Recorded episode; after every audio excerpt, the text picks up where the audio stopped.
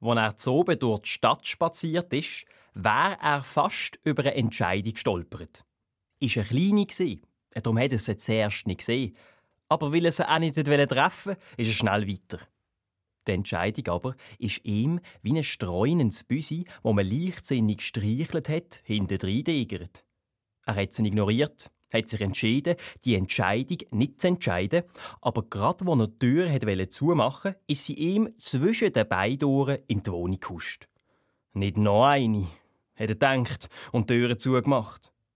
Am nächsten Tag ist sie auf dem Morgentisch gehockt, grösser und schwerer als Gäste, und hat zugeschaut, wie er sich vor lauter Entscheidung nicht hat können entscheiden ob er Erdbeer- oder Himbeergomfi aufs Schnittli streichen Und gleichzeitig sind ihm auch all die anderen unentschiedenen Entscheidungen in den Sinn gekommen.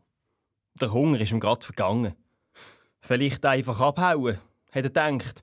Aber da müsste er sich zuerst entscheiden, ob er die Herbst- oder die Winterjacken anlegen soll und ob er mit dem Velo oder mit dem Bus davon. Also ist er bleiben hocken und um ihn herum ein ganzer Haufen Entscheidungen. Eine kleinere und grössere, schwerere und leichtere, sättige, die ihn schon lange verfolgt haben und sättige, die sich wichtiger gemacht haben, als sie eigentlich sind. Und alle zusammen haben ihn erwartungsvoll angeschaut. Plötzlich hat es ihm gelangt. Er ist aufgestanden und hat die Entscheidungen angefangen eine nach der anderen hat er gefällt. Ohne Rücksicht auf Folgen hat er sich einfach quer durch entschieden.